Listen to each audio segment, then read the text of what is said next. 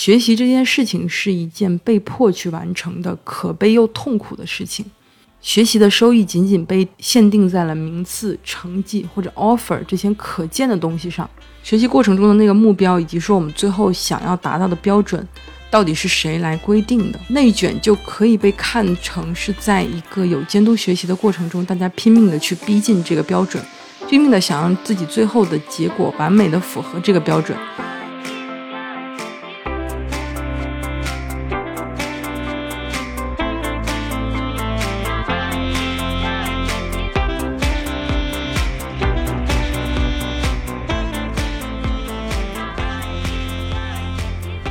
大家好，这里是克莱尔的花园，我是刚刚写完毕业设计的喝牛奶的克莱尔。今天想聊聊关于学习这个话题。想要聊这个话题，其实是源自于几个月前整理房间的时候，重新看到了我高中时候的笔记。笔记的内容早已经忘记了，但是我很难忘记的是我当时做笔记的心情，特别是化学笔记。我的化学成绩很不好，常年在班里是倒数。所以，直到现在，我也很难忘记当时学习化学的挫败感。现在回看那些笔记，还是会感慨于当时我自己费了特别大的心思在学习这个科目上。每次我的化学试卷发下来的时候，我就会对自己产生深深的怀疑。我觉得最奇怪的一点是，我明明已经尝试过我当时能够想到的所有的学习方法，但是我的化学成绩始终停滞不前。现在想来，那可能是我第一次在自己身上发现了学习这件事情，并不是我想象的那么简单，它其实很捉摸不透。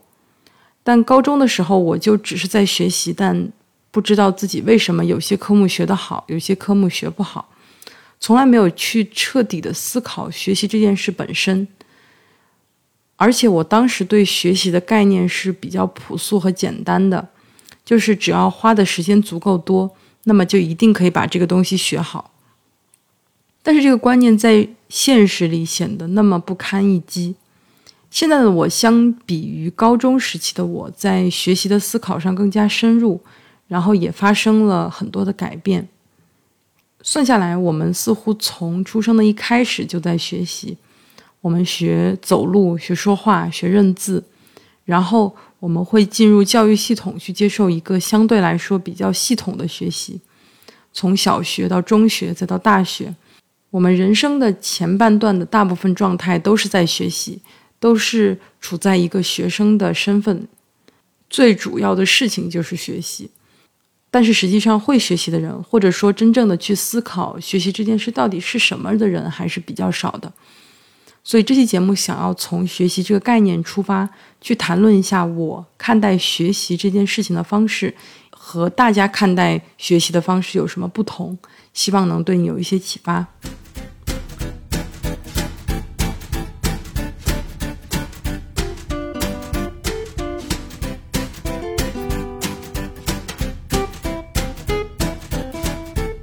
我化学学不好的原因，应该是真实的存在的。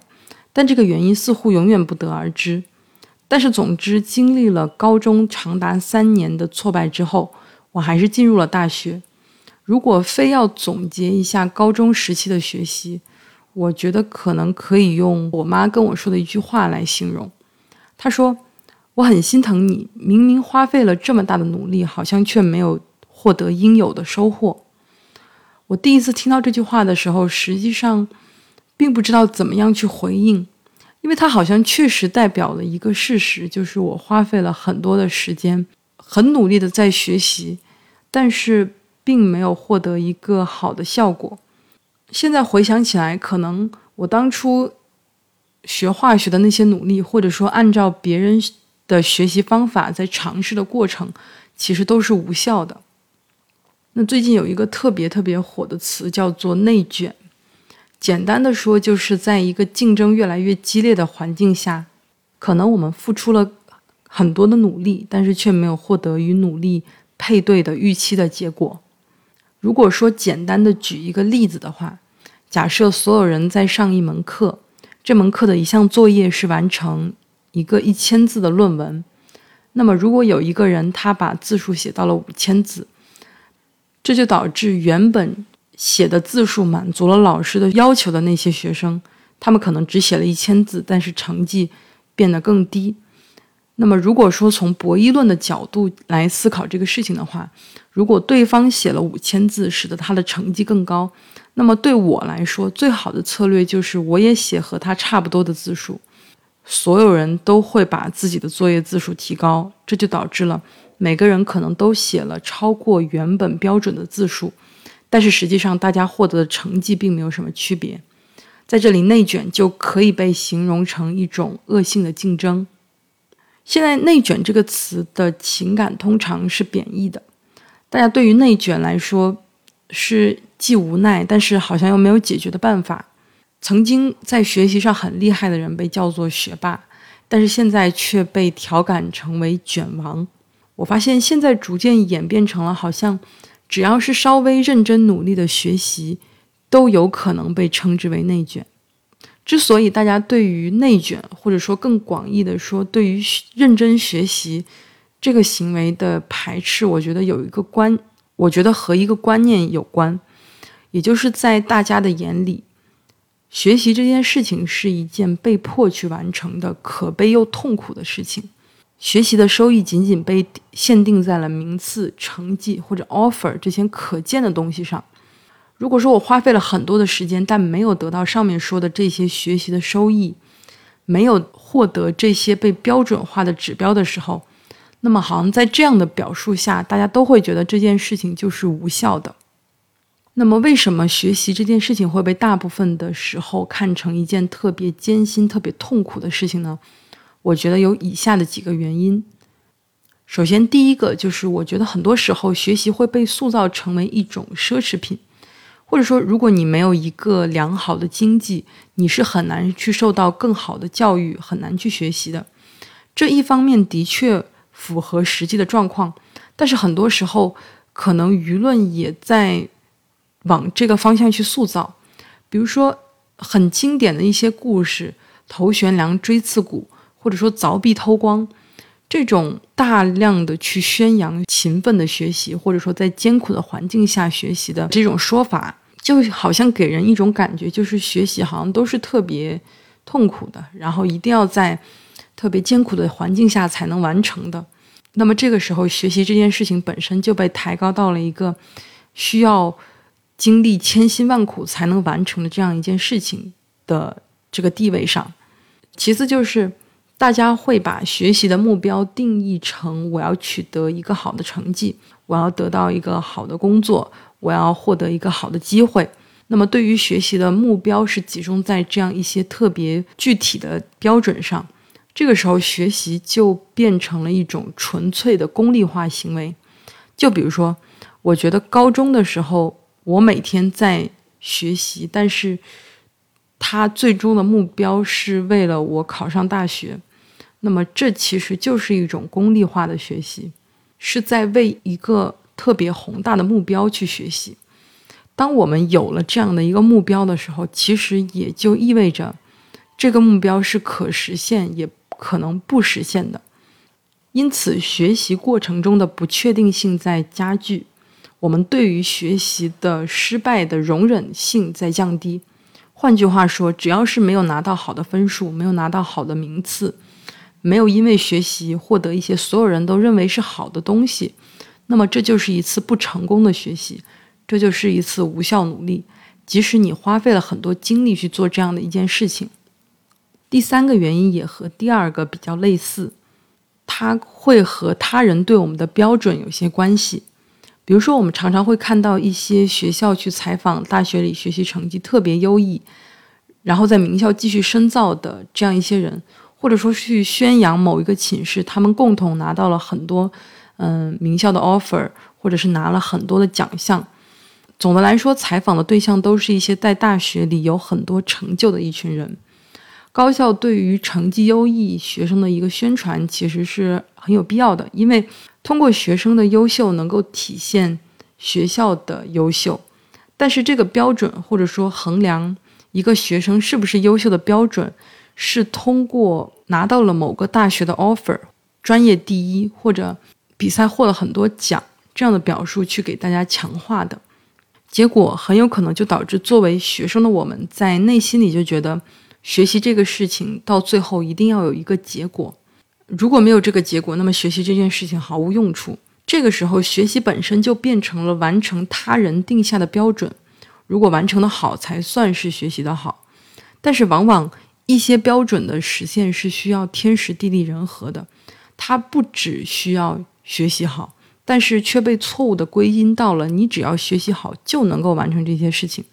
导致大家对于学习这件事情的本身能够获得的东西有太高的不切实际的期待。那么最后一个就是，我觉得大部分人说到学习这个概念，可能都是相对来说比较狭义的学习，也就是，呃，以上我提到的学习理论知识这样的一种情况。我们在教育系统里。在某一个地方去接受教育，然后去学习某门课程或者某本书的知识，但实际上学习的范围其实是更加广阔的。我们在说某个人学习不好的时候，可能只是在说他不擅长学习理论知识，但是我觉得其实每个人必然有他擅长学习的一种东西，比如说运动或者与人相处。嗯，这一点会在后面再展开的去讲。那么，以上其实是我自己归纳出来的，为什么学习在大家的眼里看起来比较痛苦的原因。围绕这几个原因，我想再具体的讲一下我对学习的看法，以及我觉得可以如何转变我们的观念，让我们换一个角度去看待学习这件事情。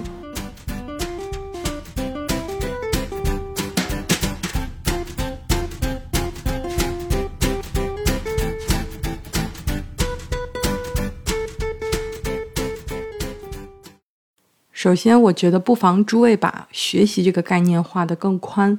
学习这件事，它其实简单来说，有点像是对世界的一种认识，然后产生一个反馈。当你学会了某件事情，那么，嗯，你可能就知道，当 A 这个条件出现的时候，你会利用自己目前的认知，得到一个输出 B，从 A 到 B 的这样一个过程，或者说从输入到输出的一个过程。我觉得就是广义上的学习，所以说学习其实还有更多的类别，比如说学习一些简单的技能，学自行车、游泳，或者是学习如何与人交往、为人处事，还有学习怎么样恋爱、学习处理亲密关系。那我觉得这些广义上来说，都是一个人在一生中可能需要学习的东西。所以说，学习的概念其实可以拓展的更宽。另外一个角度是，我想借用人工智能的概念来解释学习这件事。现在有一些方法用在人工智能机器学习的那套，去解释人类学习的过程，然后给我们实际的学习提供一些思路。但是我感觉这稍微有一点本末倒置，因为人工智能的机器学习就是来源于人脑的学习过程的。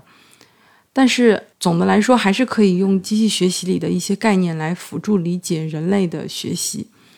那这里我只会简单的介绍两个概念，就是人工智能中的有监督学习和无监督学习。我想借用这两个概念来简单的解释一下我们学习的本质。有监督学习，简单的来说是利用我们已经知道标签的东西，去按照这个标签进行训练，最后能够获得出一个从输入获取输出的模型，去实现预测或者分类的任务。无监督学习指的就是，当我们并不知道一个我们要学习的东西的标签，然后我们要从中去提取一些更有用的东西时，我们就会用到无监督学习。那么，有监督学习和无监督学习最大的区别，其实就是我们在训练的时候到底知不知道实际的标签。所谓的这个标签，我们其实可以理解成答案或者一个标准。比如说，我们在做一个有答案的练习题的时候，我们其实就是在进行有监督的学习。我们可以根据这个答案来调整到自己学习的东西。如果说我们有一个可量化的目标来学习的时候，那么这种方式也可以被解释成有监督学习。比如说，当我们考虑一些完美的符合了高校评判人才的标准时，那么这些标准会出现在学习的过程。也就使得这样的学习是一种有监督式的学习。这些标准可能会是专业第一、运动优秀或者社工面面俱到，这些都可以被定义为广义上的学习。但是这个过程仍然是一个有明确的标准的学习。我们通常能够看到这种所谓的贴近标准式的学习，实际上是最简单的，因为你可以有直接的反馈。比如说高中的时候，我要为了这样的一个分数去优化我自己学习的策略。总的来说，这种学习我们是能够有一个标准来衡量他的学习到底是好还是不好的。这里说的有监督学习，虽然说可能相对来说有一些功利化，但是并没有说有监督学习的这种方式是不好的，因为。有一个目标，可能真的能够让学习的效果有所提高。但是另一个角度说，整个学习的过程的目的就是为了去匹配这样的一个标准，通过不断的学习去训练自己，不断的靠近那个最终的目标。那么这个时候，我们是不是可以思考一下，学习过程中的那个目标，以及说我们最后想要达到的标准，到底是谁来规定的？在学校的时候，可能是学校对学生的一系列要求。那在工作的时候，可能又是另外一个体系，所以简单的来说，内卷就可以被看成是在一个有监督学习的过程中，大家拼命的去逼近这个标准，拼命的想让自己最后的结果完美的符合这个标准。所谓内卷，他想要排斥的一种学习方式，我想就是这种被动的、有点功利的学习状态，它过于的功利化，也过于的单一。实际上，人类的很多学习都不能简单的被机器学习中的有监督学习来概括。我自己的感觉是，实际上我们进行的很多学习根本不是刚才说的这种有监督式的学习。很多时候，我们并不知道怎么做才是正确的，我们并不知道当下的决策会怎么样的影响结果。放在一个宏观的角度来说，有监督学习可能是一个比较普遍的情况，但是微观来说，我们在学很多的东西的时候，其实就是一种无监督式的学习。我们所学的东西并不会直接的导向一个确定的结果，而且也并不知道到底学习了哪一个东西就能够获得相应的成绩。我从小到大的学习过程告诉我，有些一直学不好的东西，往往死磕它是没有用的。只有当学了一些更复杂、更深层的东西之后。在一个更高的层次下看这个东西，才会真正明白之前学不好的那个东西。我觉得科研有时候就很像这种无监督学习的过程，尽管最后的成果可以被量化，但是这是从宏观的角度上来看的有监督学习。但是在实际解决某一个具体的问题的过程来说，它相比考试或者学习固定的知识，是很难有一个标准来衡量下一步走的对不对的。很难衡量到你学习到的东西是不是有用的，所以说学习这个过程可能本身就是迷茫的，它无法做到纯粹的面向标准，因此我们学习的目的就不应该是为了贴近某一个标准。关于这种无监督式的学习，我想到一个我的室友，他常常在鼓捣各种各样的东西。有一阵他对调香的过程很感兴趣，于是他买了很多香料来尝试。另一阵，他对八音盒的制作感兴趣，然后又自制了一个简单的八音盒。我特别喜欢他那种对世界的一切都很好奇，都想要去尝试的学习的感觉。我觉得最理想的学习状态就是像他那样发自真心的去学习，没有别人给学习本身附加东西，没有无形的要求他去实现某个设定好的标准。再比如说我在做的这档节目。我需要把网状的各种思想去综合起来，这也是一种学习的过程。我的输入是无时不刻在接收的各种各样的信息，我的输出就是这期节目。但是我并没有一个外界给我的标准来衡量我这期节目到底是好还是不好，或者说我现在的这个学习过程是一个以我自己的标准为标准的学习过程。如果说我们不那么功利的去学习，如果说我们只是因为享受学习的过程去获取知识的话，也就没有任何的标准来阻挡我们或者困扰我们，也就不会觉得学习是痛苦又艰辛的事情了。那么这个时候，学习本身就是一项不因为任何标准而改变的自然的产生收益的事情了。之前说的那个内卷的博弈论假设，那个假设看起来没什么问题，但是实际上。值得思考的一点是，为什么在这个博弈中，我们只考虑了成绩或者说排名作为收益和损失？如果说写一千字和写五千字，他们本身给个体带来的收益是一样的吗？成绩能够作为唯一衡量这个收益的标准吗？当写一千字和五千字，花费的时间和精力肯定会有所区别。从一千字到五千字，并不是一个非常简单就可以完成的任务。我们需要获取更多的知识，形成更严谨的逻辑关系，产出更多自己的想法。也就是说，从一千字到五千字的提高，对个体的本身就是具有一定的收益的。但是，这个收益在所谓内卷这件事情被讨论的时候，并没有被考虑到。所以我现在才发现，看起来学习很多无用的东西，或者说自由的按照自己喜欢的东西去学习，其实并不是一种不理性。而也是一种理性下的选择。当然，我知道肯定有很多人被迫学习着他们并不喜欢的专业，处在一种困境中。但是我始终觉得，人还是可以选择自己要学习的东西的。正是因为现在没有发现自己喜欢和擅长学习的东西，才更加不能把学习看得那么艰辛和痛苦，才更加应该去尽快的学习更多的知识，发现更多的方向。人应该是可以建立起一种反馈的，就是当你觉得这件事情不痛苦的时候，那，那你可能更容易的去享受学习。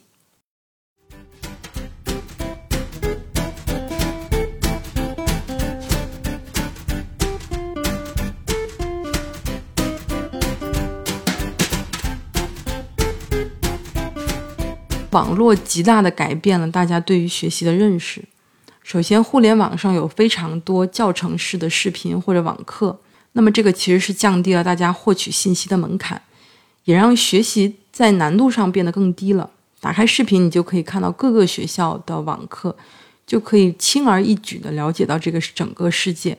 其次的话，由学习衍生出来的东西，还有一些学习相关内容的产出，主要可以分为三个类型。第一个是分享自己的学习习惯和方法的图文视频，第二个是在线的学习直播，是一种陪伴式的学习，第三个是第二种的视频版，它也是一种类似学习陪伴的视频，但是呃，这个视频相比第二种会有非常优美的风景、整齐干净的书桌、漂亮的笔记。还有各种音乐。那么，以上这三种类型，我觉得是互联网上比较多的学习类内容。但是，实际上，我觉得这些内容对学习的帮助都不大。第一个类别就是关于学习习惯和学习方法的。这些习惯和方法能不能真正的对人有作用呢？结合我之前讲到的人工智能里学习的概念，我们可以通过这个概念更理论化的去解释人的学习过程。那简单的说，我们的学习过程就有点像是在训练某一个函数，呃，当然这个函数在真实的环境下可能是脑神经里的一些变化。然后，当我们的脑中接收了一个输入的信息，那么我们会根据这个函数反馈出一个输出的信息。我们最终学习到的就是这样的一个函数。所谓的这些学习方法、学习习惯，我觉得都有点像是别人认为的。这个函数里比较重要的参数，但是实际上，这个别人的学习方法可能这个参数只适用于他的大脑，而不适用于你的大脑。就算他把这个函参数告诉了你，你也不一定真的能够在相同的输入里获得相同的输出。所以说，我觉得经验是很难真正的被利用的。我可能稍微对这种知识分享类的内容持一种比较悲观的态度，因为我觉得。一个人本质上学习能力的提高，其实并不能靠这种经验和习惯来决定。其次就是学习的直播，那么这种类型，我感觉它有一点噱头大于实际的用处。当我看到一个学习直播的时候，我的第一感觉不是和他一起学习，而是我看着他学习，我就会感到一种焦虑。当某一个直播的标题是“奋战多少多少天考研清华”，或者“一天学习多少小时”，这种标题我觉得就是很容易引发焦虑。而且，如果纯粹的享受学习，是不是也没必要去添加这种所谓的标准和附加的东西？那么，第三种关于学习的视频，我感觉往往会把学习这件事情渲染的特别美好，但是通常。这就有一种欲盖弥彰的感觉，好像是因为学习本身不够快乐，所以要用美丽的风景、用美观的笔记去修饰这一切。